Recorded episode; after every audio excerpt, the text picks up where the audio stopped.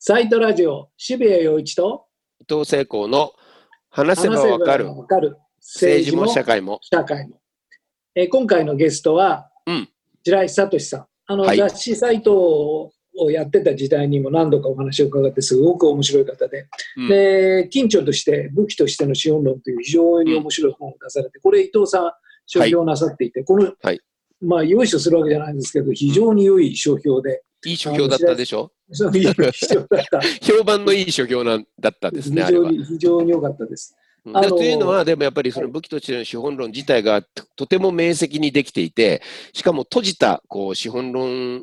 のなんかこう、まあ研究所じゃない、開かれた形っていうのがあったんで、やっぱりそれはあのと当然こう読むと伝わってくるもの、だって読んで読んで面白かったでしょ？面白かった。だから、ね。まあね、武器としての資本論って言って、これなんか資本論をまた勉強し直させなのかなと思ったら、うんやっぱり今の格差社会とかグローバリズムとか、うん、まあその人間で持っている疎外感とかっていう我々自身のすごくリアルな感情をいやいやそれはね実はっつってうん。ものすごく明晰な今伊藤さんがおっしゃったような処方箋。それは資本論という処方箋で分析してくれるっていうこれは痛快ですよね。そうです、そうです。で今、彼がなこのその後で何を考えてるのかも知りたいと思い思うなるほどねうん、あの何度か取材してすごく熱い方だと私は存じ上げているんで知ってんですね。どうどう熱いか楽しみです。はい。今日はありがとうございます。あの、はい朝日新聞で伊藤さんも書評なさってましたけども、白井さんのはい。新しい著書である武器としての資本論。はい。うんまあ、この時代に資本論ってなかなかですけれども、あの、すごく面白く読ませていただきました。はい。明晰ですよね、明晰。ありがとうございます。うん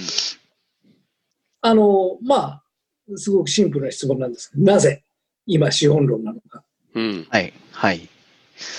あのーもう資本論なんて、えー古いじゃないかと、まあいうふうに、あのー世の中では言われがちだと思うんですけれども、うん。で、まあ実際確かに150年ぐらい、あの出てから経ってるんで、えーうん。古いといえば古いんですけれども、うん。ああの、やっぱり、その、改めて思うのは、しかし、150年経っても、その資本主義システムの、あの、根幹部分っていうのは変わってないんですよね。なるほど。えーですから、やっぱりマルクスの分析っ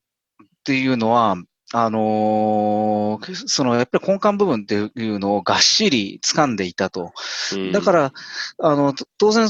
資本論が書かれてから現在に至るまでの、えーその資本主義の発展えーでいろんな変化、これを、うん。あの、マルクスが全部、あのー予言してたなんていうふうに考える必要は全くないんですけれども、うん。しかし、マルクスの概念を通じて今起きていること、起きてきたこと、それを眺めてみると、あの、基本、基本的にはこう、マルクスが言ってたことと、とあのーによって、まあ、分析できるんですね、十分うんに。うんはい。まあ、だからこそ、その、か我々どんな社会に生きてるんだと。これもう、好まずと好まざるとに関わらず、資本主義社会の中で私たち、えー生きているんで、うんで、やっぱり私たちは自分たちの住んでいる社会の根本的な仕組みっていうのをちゃんと、あのー理解した方がいいよねと。っていうか、理解しないと、えーその、命に関わりますねと。うん もう地地球ごとやばいよねと。はいはいはいはいはい。っていうことはありますよね、やっぱりね。その時にまああの、うん。すごく本を読ませていただいて面白かったのは、やっぱりそもそも論ですよね。だから、はいはい。あの資本主義社会に我々は生きていて長く、まあ、暮らしていてで、はい。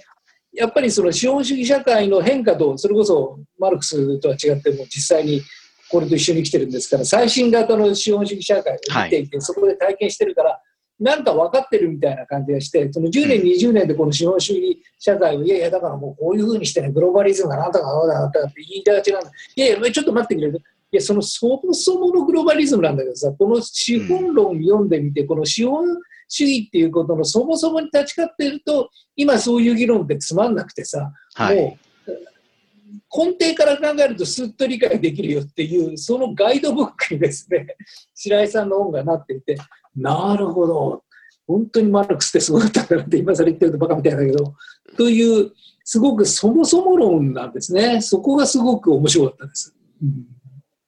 まあ、今回の本でもすごく、まあ、けあの重要な点っていうのは、まあ、みんな例えば、えー、いや、資本主義ってさ、もう古代から人は物々交換してんでしょとか、まあ、まあ、言って貨幣ってものが出てきたとしてもめちゃめちゃ古いじゃないですか。それを否定するんですか、はい、いや、そ、そこまでが全部資本主義ってわけじゃないんだよって、はい、はい、そこ重要じゃないですか。はい、それ重要ですね。あれをちょっとお話ししていただきたいんですけど。はい。えっ、ー、と、資本主義がいつ始まったのかという、えー、話なんですけれども、うん、あのー、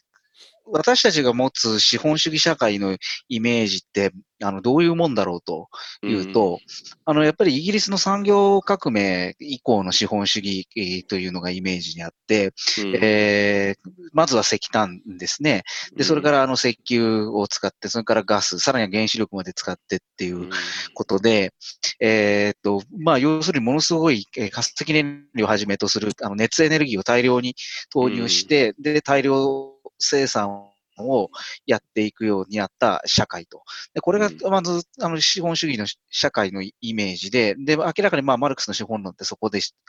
えー、そのイメージの資本主義社会を分析しようとしていると。だけれども、あのー、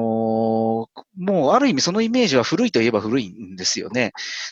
というのは、その工場がもくもく煙吐いて物を作ってますねと、うん。で、それが最初イギリスだったわけですけれども、その、イギリスは、あの、ずっとすでに前に、えー、いわば世界の工場ではなくなっていて、で、日本なんかがその世界の工場の場を、えー、その役割というのをイギリスなんかから奪ったわけですけれども、うん、でも、で、その座をさらに、えー、中国が奪っていって、うん、というふうに、あの、資本主義の発展の歴史は展開してるんですけども、じゃあ、あんまりこう、昔みたいに工場がもくもく煙吐いてっていうことをイギリスや日本は、ではしなくなったので、じゃあ日本、うん、イギリスや日本は資本主義的でなくなったのかというと、全くそうではなくて、うん、えー、むしろますます資本主義的になっていると、うん、資本主義社会化していると。で、そう考えると、じゃあ、その、煙をもくもく吐いて、工場が動いてるから、あ資本主義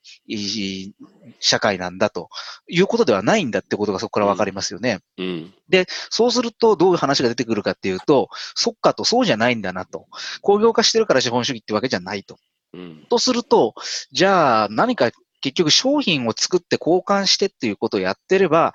すでにその社会って資本主義じゃないかと。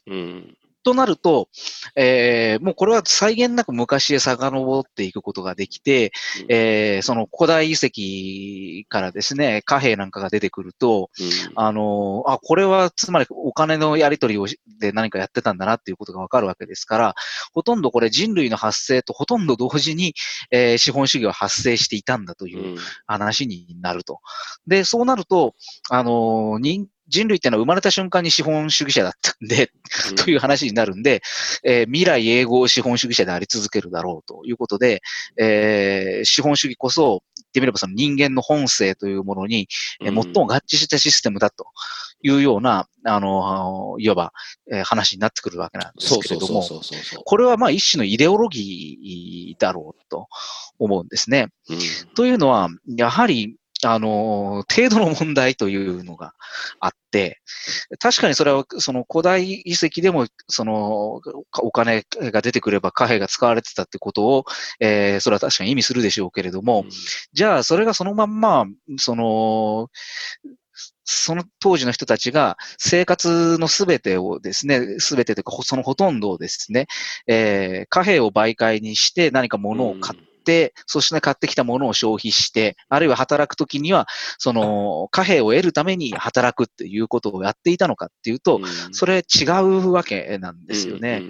で、えー、いわゆるその賃労働という働き方がメジャーになって、つまり、えー、貨幣を得るために働く。でそれからあ僕らが生きていく上で何かいろんなものを消費するわけですけれども、その消費するものというのも、えー、買ってきて、えー、それを消費すると。まあまさにだからその買ってくるってことでお金が必要であるがために働くときにもお金をそれで得なきゃいけないってことになるんですけれども、そういう、まあ、賃労働ですね。賃労働っていう働き方が、えー、そのメインになってきたのは、やっぱりこれ、えー、近代以降であると。だから、あのー近代以降であって、その時の近代っていうのはやっぱり産業革命以降だということになるんですね。だから、うんあのー工場が黒い煙を吐いてりゃ資本主義だっていうことじゃないんですけれども、うんやはり時代的にはそこからですね、封建えー社会が終わって、えー土地と労労働力っていうものが商品化されるっていうことが起こって初めて、やはり、うん。えー現在、現在にストレートにつながってくる資本主義の世界になってきたんだというわけで、そう。考えると、やっぱり、あの、人類は生まれた時から資本主義 者だっていう 見方っていうのはおかしいですよねっていううんことになるわけでまあ、すね。例えば、その古代に貨幣を使っていたとしても、まあ、はい貨幣を使う、まあ、貨幣を使うところのジャンルがある程度あって、はい。ね、他は自分たちで作った芋を食べたり、はい。自分たちの作った花を生けてみたりとかって、いろはいんなこと、まあ、それからまあ、子供を育てるのにお、ね、子供にはいが、お前お、あの、20年後に俺にお金くれよっていうわけないわけなんで、はいまあ、か家庭、家庭内の労働みたいなものも別に貨幣化されてないし、はい。なんだけど、単に貨幣がまあ別に、まあちょっと宗教とも多分関係あると思うんだけど、はいまあそういうものとしてあった。はいだけど、そうじゃなくて、だんだん貨幣が全部の領域に入ってきたのは、はい。その18世紀とかのまあ以降にこれが始まって、はいで。特に今20世紀、21世紀になって、はい嘘のようにそれがもうなんか全体を支配するようになった。でそうですね。そのこと自体が矛盾を生み始めるっていうところですよね、つまり。はい。そうなんですよね。あのー資本主義の傾向として、発展傾向として、あのー強烈にえーあるう傾向なんですが、それは何かというと、あのー何もかも商品化ししていくうんうんうんということなんですね。つまり、えーかつては商品ではなかったものというのが、えー商品化されるようになってくると。で、本の中では、あの、明治生まれの私の祖母は、うんあーお茶の、その、缶、缶とかペットボトルで、えー入りのお茶のコマーシャルっていうのを見て、こんなものが商品になりうるのかと。うんいうなりうるということをじ理解できませんでしたけれども、お茶を買うって買うもんじゃないよなと。そうそういうこそう。とで理解できなかったけれども、うんいや、あのー僕も、僕も最初はびっくりしましたからね。ですよね。だから渋谷さんなんかもっと上の世代だから、いまだに理解できてないかもしいや、れない。そんなことないよ。俺は高度資本主義社会に慣れてるからね、実際そうやって、あの、全部が売られるようになってくるんですよね。そう。だからまあ、お茶とかミネラルウォーターっていうと、まあ、まあ、それが商品であろうが、どうだろうがどうでもいいじゃないっていうふうに思われるかもしれないけれども、これが例えば、その、いあれですね、遺伝子操作をやっうんで、うん。えーその自分が望むようなあ子供を得たいとか、うん。そういうところを、そうするとそれが当然、あの、商品化されるっていうことにになってきますよね。で、そうなると、言ってみれば、その、商品化しちゃ本当はいけないものを商品化してるんではないですかという話になってくるんですよね。うん。だけども、その資本主義の内在論理として、えー、とにかく資本主義にとっては増える、資本にとっては増えるということが、うん。あーただ一つの目的なわけですから、うん。そこにはモラルもクソもないわけで、えー従来常識的にそれを商品にしてはいけないよって考えられてきたものが、まあ、どんどんどんどん、まあ、商品化されてくるっていうことが起こってくるんですよね。で、果たしてそれで、あのー私たちの社会は持つんだろうかっていうことですよね。で、多分そのことが一番端的に現れているのが、あのー家事労働とかですね、育児だとか、こういった再生産に、あの、関わる部分っていうのに最も端的に今現れていると思うんですが、あのーあれなんですね、その労働力の再生産というのは、今のところ、要するに商品によって、あの、うん。できないわけなんですよね。まず、あのー子供をその商品として売ったり買買ったりと、とこういうことは結局のところできないと。と。うんうん、というのは資本主義的に生産、人間を生産できないから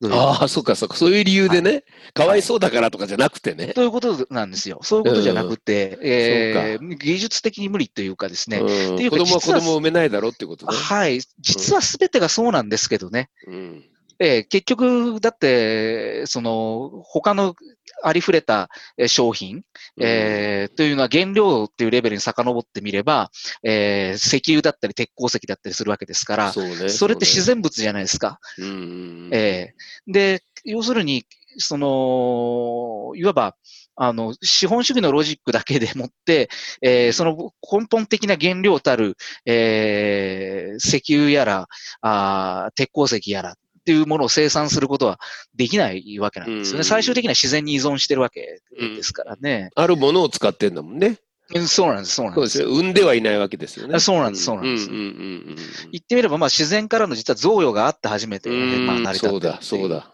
そう。ことなんですよね。うん。で、結局だから、本当は、あのー言ってみれば資本主義経済、すべてをその商品として等価交換されてうん。成り立っていきますねといううん。資本主義経済があるわけなんですけれども、うん。その領域っていうのがあるんですけれども、実はそれを支える、えーその下に、うん。実はファンダメンタルな領域っていうのがあるんですよね。それは等価交換によって、の原理によって成り立っていないない。うん。わけなんですが、うん。で、資本主義化していくっていうことはどういうことか、資本主義の程度が高まっていくっていうどういうことかというと、等価交換の領域というのを、えーどんどん広めていくうことですから、うんいわばその資本主義的交換の領域を支えているものを、うんえーいわば等価交換のロジックの領域が侵略していくことになる。なるほど。まあ、そうれことだと思うんですね簡単に言えば、環境問題でわかるってことですね。はい。環境問森を題もそうで森をすし。森を切ってっちゃうじゃないよ。はい。あと、激烈な少子化というのもそうだと思いますね。と。ああえあ少子化もそうなの？だと思います。うん。はい。結局、あのーそれこそ子供を産んで、そして育ててっていうのは、うんあ、のーいわば、えー非資本主義的な、うんいわばうんロジックと言いましょうか、仕組みによって行われているわけです。確かに、もう、儲かるから産んでるっていうわけじゃないもんね。はい。はい。まあ、昔はちょっとそういうところはあったのか、働かせるとかあったかもしれないけど、まあ今みたいな形態ではないですもんね。はい。だけど、だけど、そうじゃない資本的な論理が入ってくると、デザインベイビーとかなって、じゃあよ,、はいよりお金を稼ぐ子供の方がいいじゃないみたいなことになってっちゃう、はいはいはいはいはいはい。にもなりますしね、あのー例えば、資本主義化が、がその、進んでいって、えっ、と、その、しかしなかなかし完全には資本主義化さされない領域として、例えば家事労働っていううんうん。領域があると思うんですけれども、これもまさにあの、えー労働者当人の再生産うんですし、それからそこに育児っていうもの、ファクターも入ってくると、えースジェネレーションの再生産っていうことになりますけれども、あの、いわゆるその女性の社会進出って言われるものっていうのは、あ、の、普通一般的には、要するにそれは女性が賃労働市場に、えー参入してくるっていうことですよね。うんでだけれども、じゃあ家事労働がそれでなくなるかっていうと、絶対になくならないんですよね。う必要だから。。ううんはい。どうしてそれがなければ、あの、労働者自身が再生産できないし、うんその、えー世代の再生産もできないと。。で、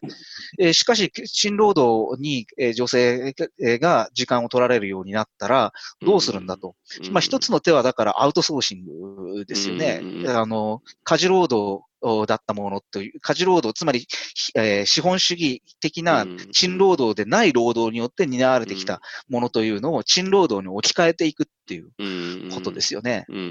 外部、外部の人に働いてもらうとか。そういうことになりますよね。ね。はい。うん。でも、ここのところはじすごく重要で、えっと、それをしないと女性がだけがそれをやるみたいなことで、はい。抑圧が起きると。じゃあ、はい。女性たちにもう家事労働から解放してもらう、あるいはそれをきちんとお金として換算するっていう方がいいだろうと思っ思うよね。でもはい思うけど、それをやっていくと、全部が資本主義化してしまうよね。そうなんです。だからこれ非常にこれは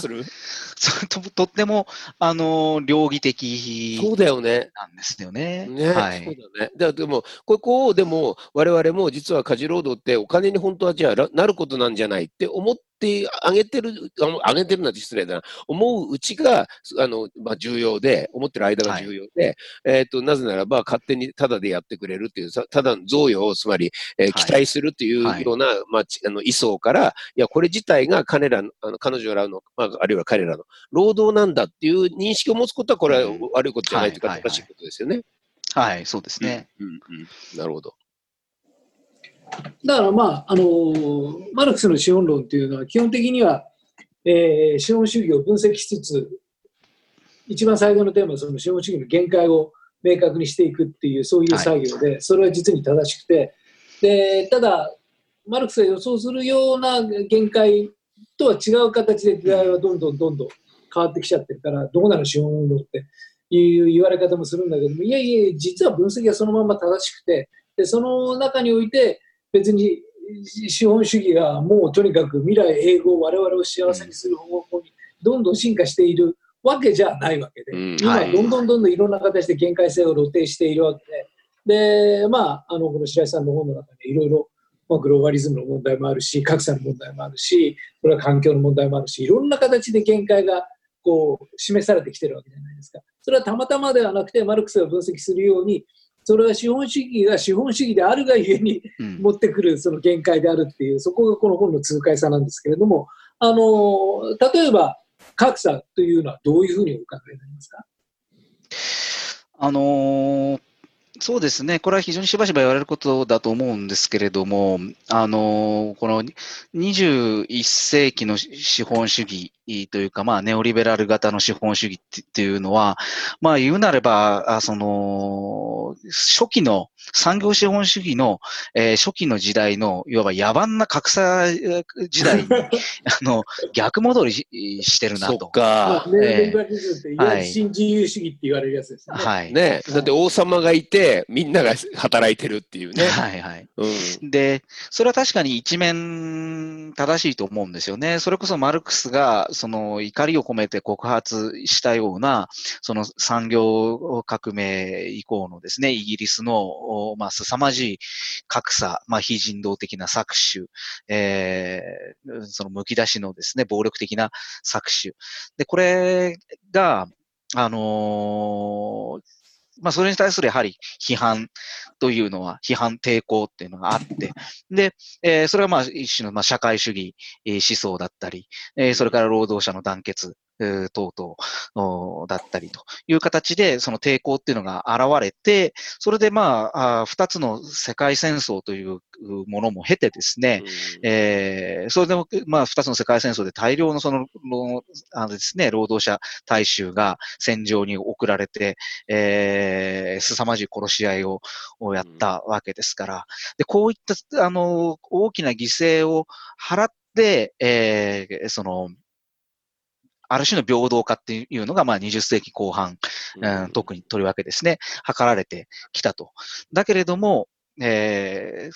新自由主義の始まりっていうのが大体1980年代だと。うんえー、とりわけアメリカやイギリスですね、レーガン政権、サッチャー政権うんで、えーそこ、その、への転換っていうのが、あの、はっきりしてくるっていうふうに言われますけれども、あのー再び、あの、階級格差、階級分裂というのが、えー開く方向へと、えー逆行をし始めたんだと。うんで、そこでやっぱ思うのはですね、あのー難しいなと思うのは、それこそですね、その19世紀し資本主義的な搾取に対しては、言ってみればその人間のですね、当時搾取された人たちがそれに対してなぜ抵抗したのか、何をいわば元手に抵抗したのかっていうと、うん。ある種その共同体的存在としての人間、がですね、あの、いわば耐えられないと。こんな風に生かされる、えーこの、こんな風に搾取される覚えっていうのは我々にはないという形で、うんある種労働者階級の団結っていうのを引き出していったんだろうと、えーいうふうに思うんですけれども、あの、20世紀しかし、労働者階級は一般的に富裕化するわけですよね。うん。そうそうそで、そこでもって、ある種、その、まあ、全近代的なものも含んでいた、その共同体的な、その人間のその存在基盤みたいなものっていうのが、どんどんどんどんある種、えー、希薄化していったというか、崩れていったというか、うんうん個人主義になったってことねという。思います。はい。うんアトム化していったと。うんで、うんそこで新自由主義への転換が起きると。うんで、そうすると、じゃあ、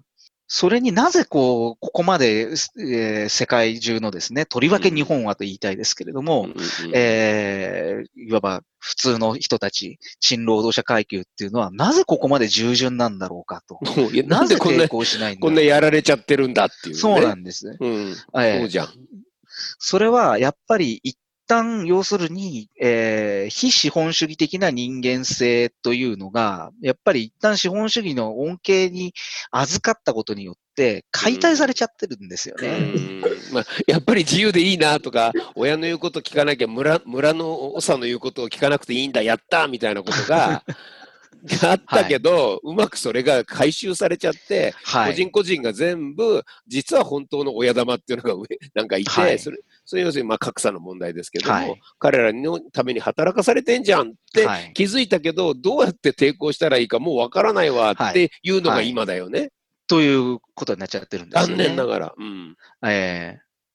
だから、あのーこの本って、あのー資本論への、まあ、手がかりとなるということが一つの、ね、目標ですけれども、もう一つの目標は、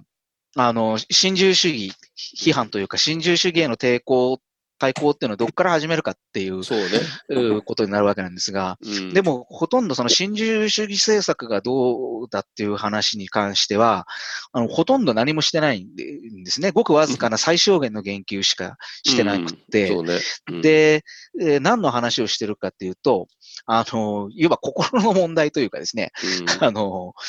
あの魂の問題というか、うん。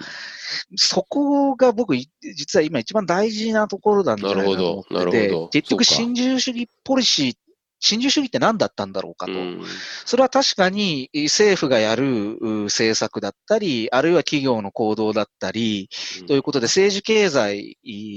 のことだっていうふうに、まあ、普通考えられてると思うんですけれども、やっうんぱりこの新自由主義化が始まってから、まあ40年間、まあ日本だけで考えてみると露骨になってきたのはその20年間ぐらいだと思いますけれども、あのーい結局一番大事なのは、し新自由主義って一つの、うんカルチャーというか、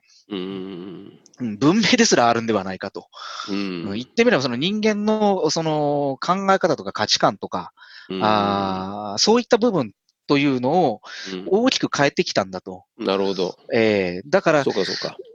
政治、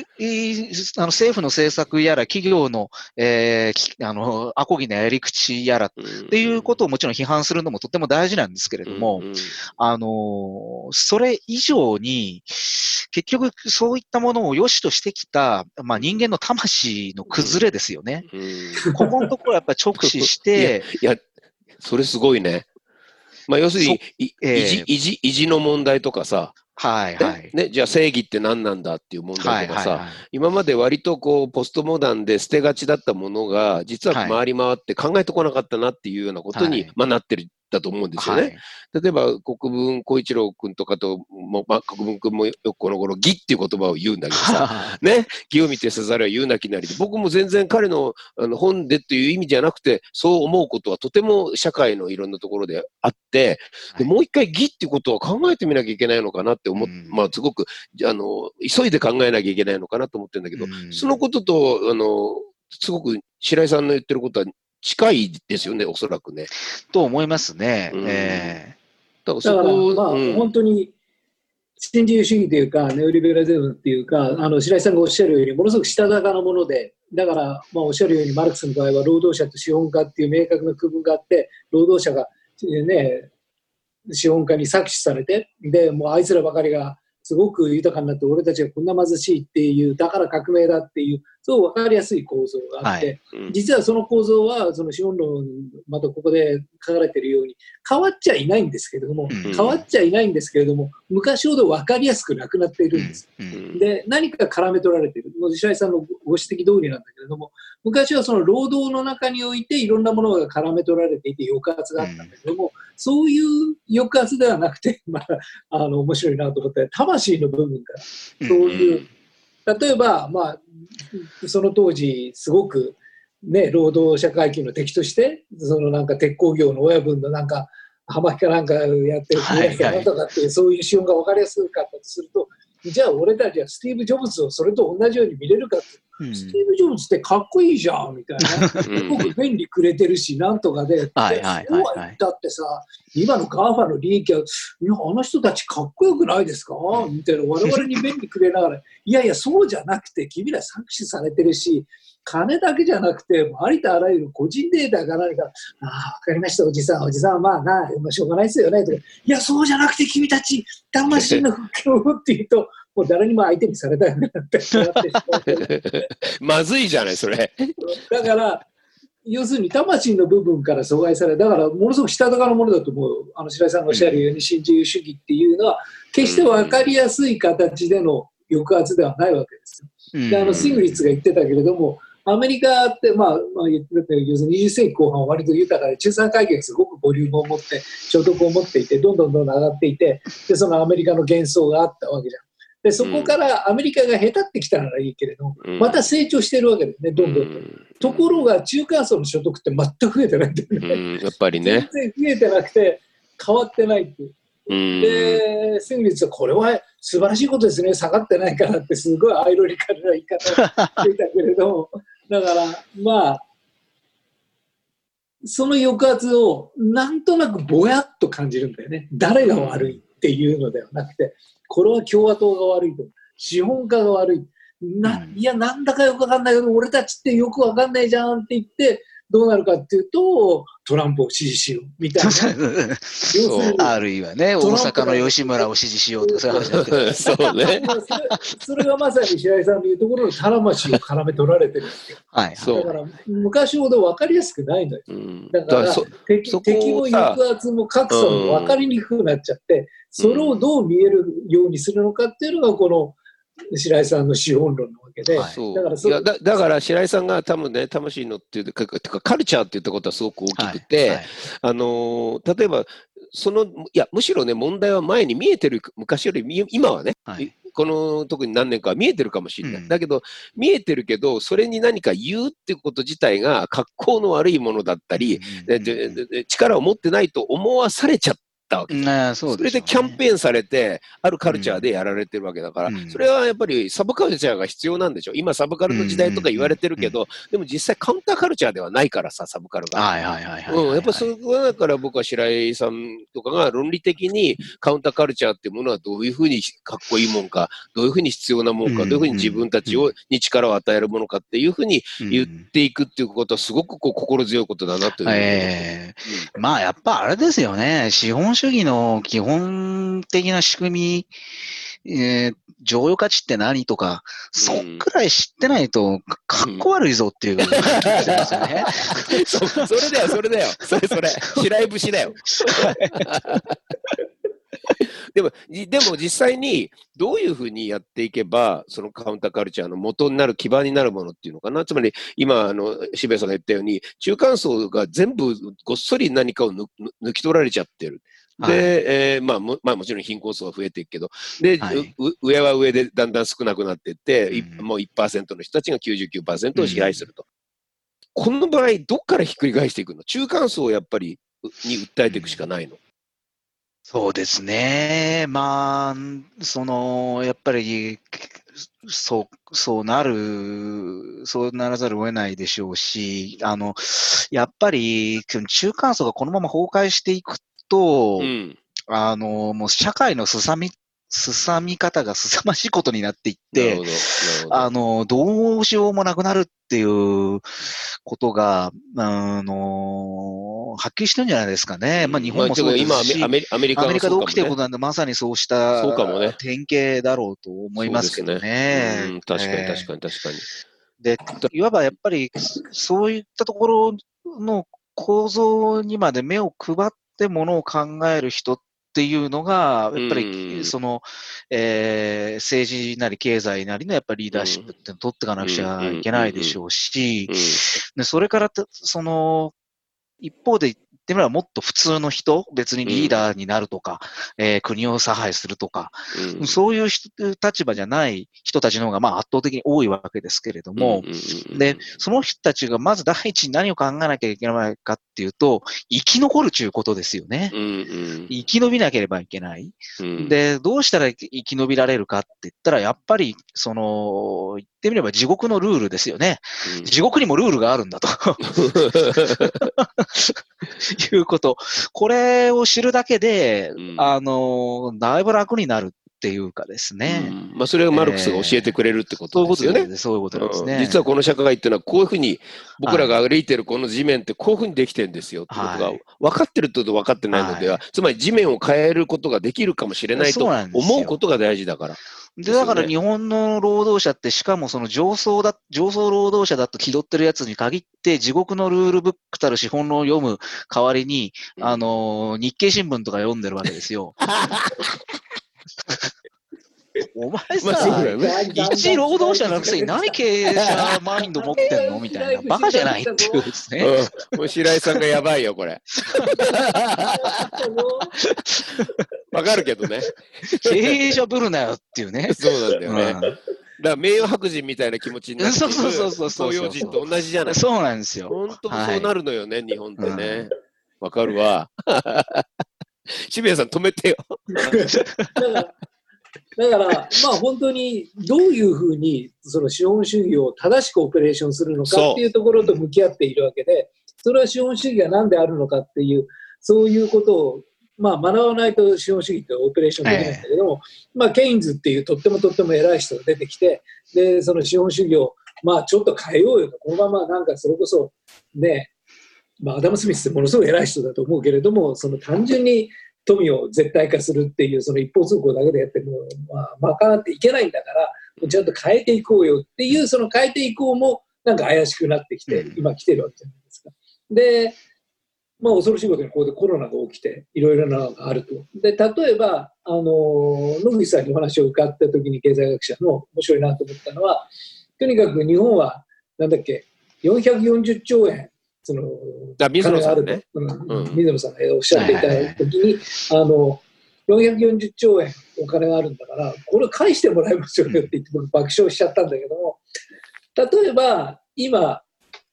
10兆円の新しい追加予算をするって言ってるわけじゃないですか、うん。国は。で、みんなに払うって。いやいや、それお前の金じゃないから、その 10兆円って何なんだよ。結局国債でしょっていう。うんで我々から金もらって、それをまたばらまこうっていうわけでしょ、っていう、そういうやり方なわけじゃない。で、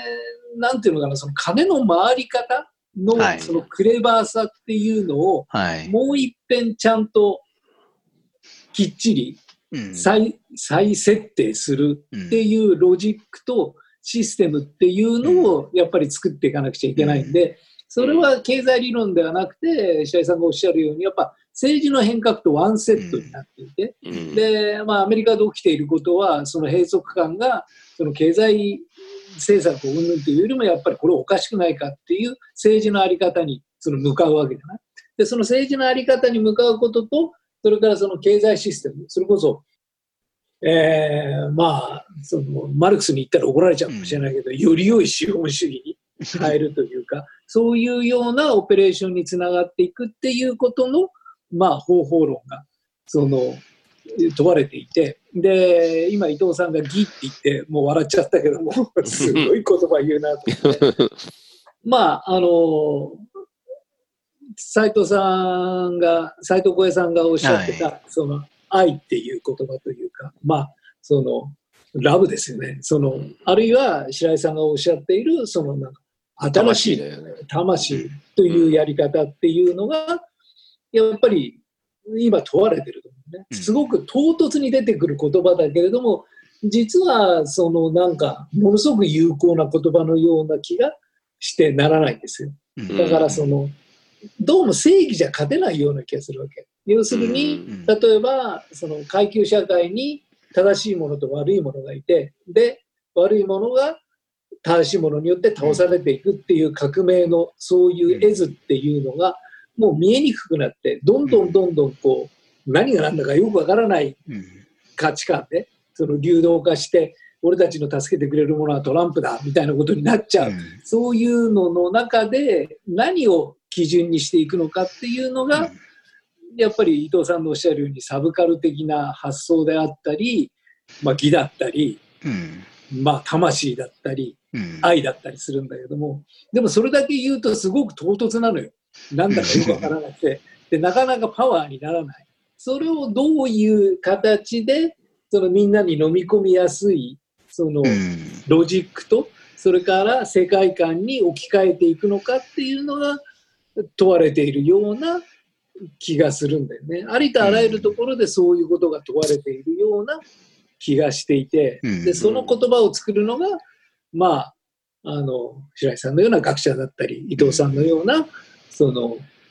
小説家だったりして、うん。うん。それに手をかけたのが我々のようなメディアの人間っていう。そうそう。それで、シーバーさんの今おっしゃったことがよよく分かって、白井さんも、えっと、今回の本とかでは文学の方に少し寄ってきてると思うんですよ、僕はね。。で、はい文学っていうものは何にも意味ないじゃないかとこう言われてね、親しいけれども、実はだってドストエフスキーだって社会の問題を書いてたわけで、トルストイだって書いてたわけで、みんな実は、えーあるところは政治学者であれとか文学者だったと思うんですよ。やっぱ文学を恐れることなく、まあ、やるっていうことが、実はなんか新しいカルチャーの中、流れとしてあるのかもしれないよね、ひょっとしたら。でそういう意味では、国分君なんかもうね、あの、あの文芸批評みたいので終わってたり、あの、新刊というか、このなんないくつかのはいはいはいうんはい。あの、あ急、唐突に小説の話になっちゃったみたいなことが 本読んでるとあるわけ。だけど、はいはいはい。これはやっぱり文学じゃないと人の心を動かせないってことが何かあんのかもしれない。今なんか話してて急にそう思思っただけだけど、うんだから白井さんなんかがそういうふうに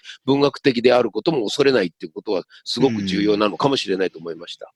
いや超重要、超重要。だから、うんそのアップルとは何かっていうと、そのあのアップルマークなんだよ。そうね、あ確かにそうね。あれ文学だもんね。あれが要するに文学だし、うんうんうんそれからまあなんかデザインだし、すごく記号なわけよ。アートだナイよね。キって何かっていうと、あの旬っていううん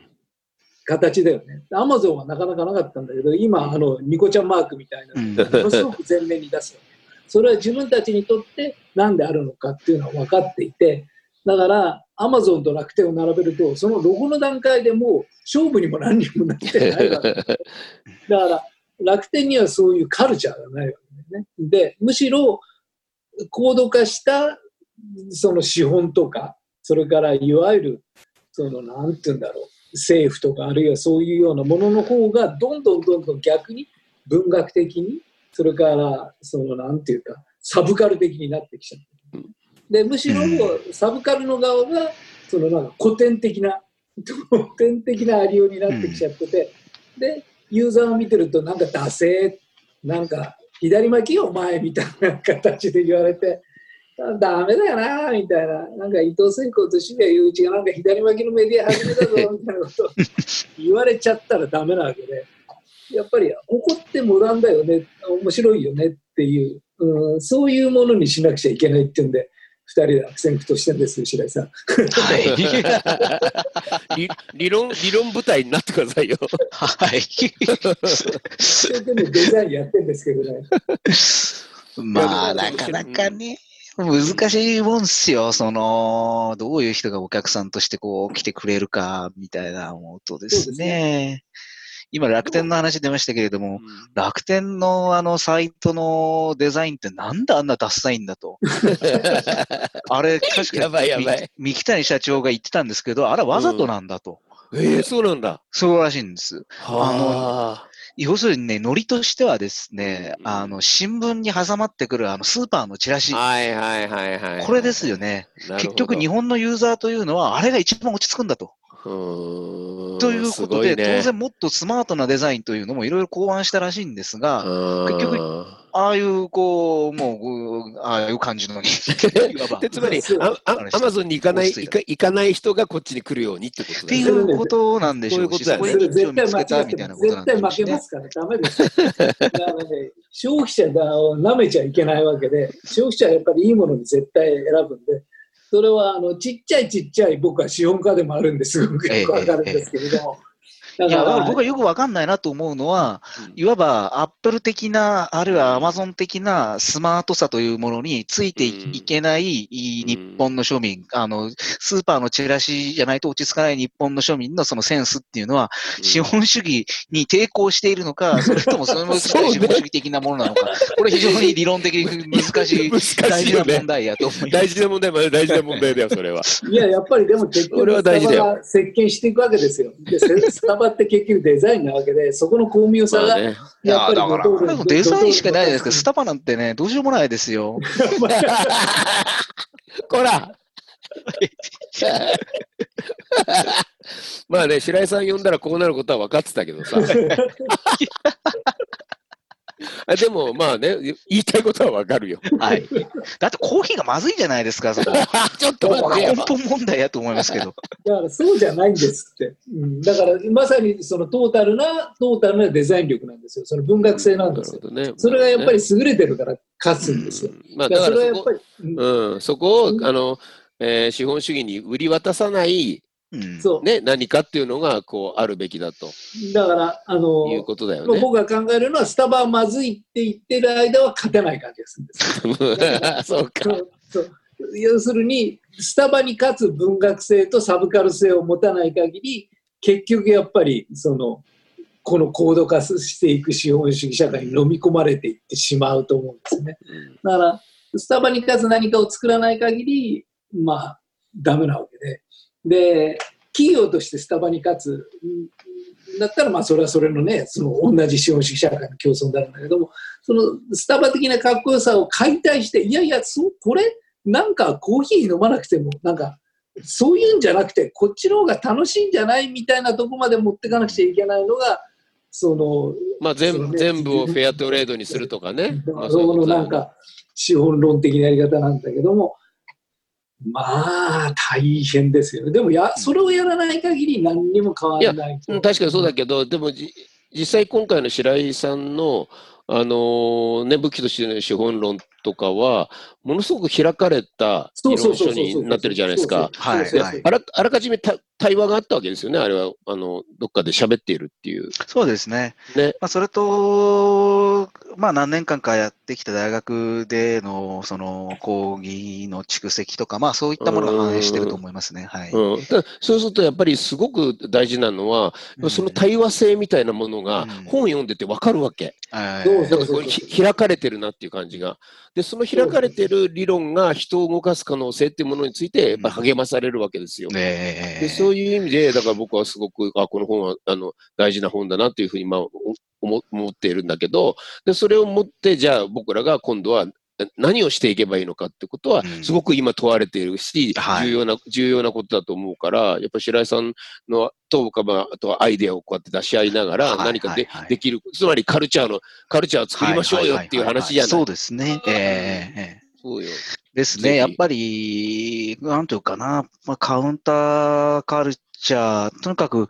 もうカウンターカルチャーって死語になっちゃったんですよね。そう、そうだよね。えーサブカルチャーっていう言葉ばっかりになって、そうなのよ。えーもう本来はカウンターだったはずなのに、そう。だからどうやってそれをその復権していくかっていうことになると思うんですけどね。そうそうそう思う。ええで、しかも硬直した運動、硬直性のある運動じゃない、はい。開放的な運動みたいなものはどうあるべきかってことは、はいすごく考えたいと僕も思っているので、まあちょっと違う、まあいろんな機会を、まあはいね、いろいろんなそのやっぱりあの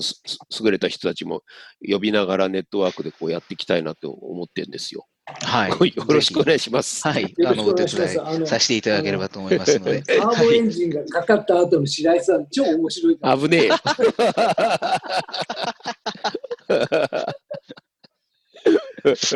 お願いします。お願いします。こちらこそよろしくお願いします。今日はどうもありがとうございました。ありがとう。どうもそれじゃあまた。はい、ありがとうございました。